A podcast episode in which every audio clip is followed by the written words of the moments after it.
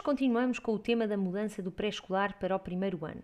Eu sou a Mónica Carvalho e ao longo da semana temos vindo a ouvir os nossos pequenos especialistas a falar sobre o que sentem e o que sabem.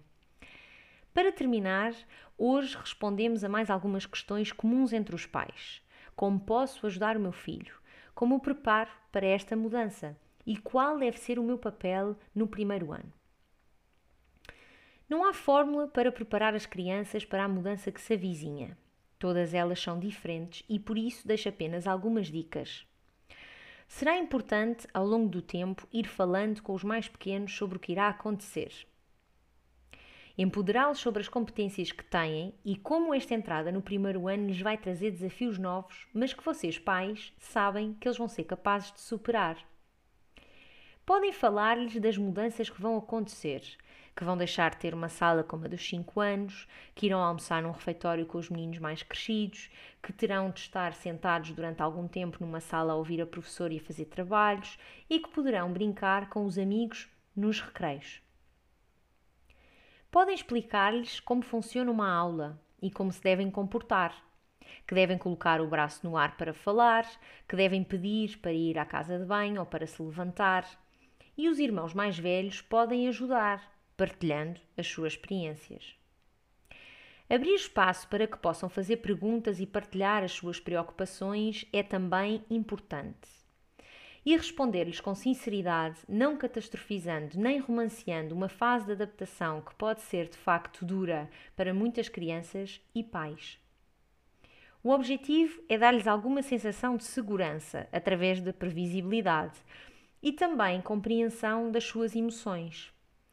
Neste sentido, poderá ser importante ponderar sobre algumas frases que lhes vamos dizendo relativamente a terem de ser crescidos, o que às vezes poderá levar a alguma pressão. Ao nível das pré-competências, será importante ir treinando as que já foram referidas no podcast de segunda-feira. Algo que podem fazer é criar curiosidade acerca das letras, criando pequenos momentos de jogos simples em que procuram palavras começadas pelos sons. Saber os sons das letras é algo muito importante, para que mais tarde as crianças consigam juntá-las em palavras.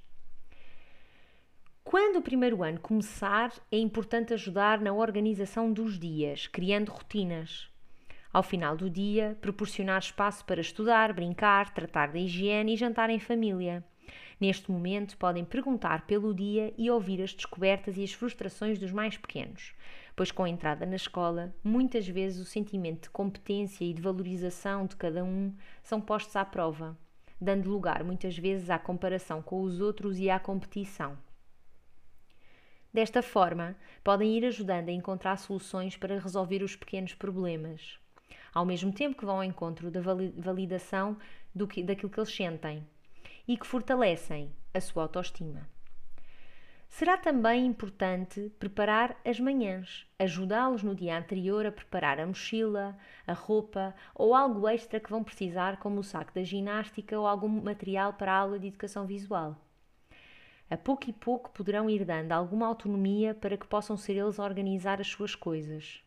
Arranjar um horário que fique visível no quarto poderá ser também algo importante para que eles se situem nos dias e percebam a rotina e consigam cada vez mais perceber o que precisam para o dia seguinte.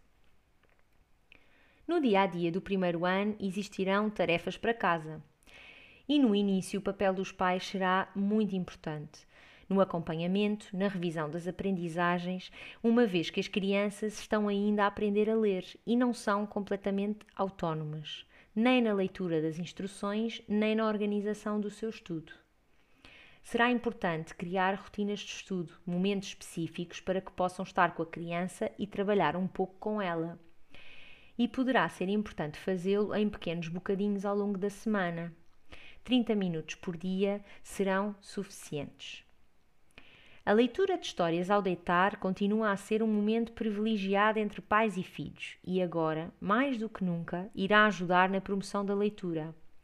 Aos poucos serão eles a ler os títulos, as palavras e depois as frases. Ninguém precisa de ser perfeito. Falhar faz parte do caminho, especialmente quando estamos a aprender.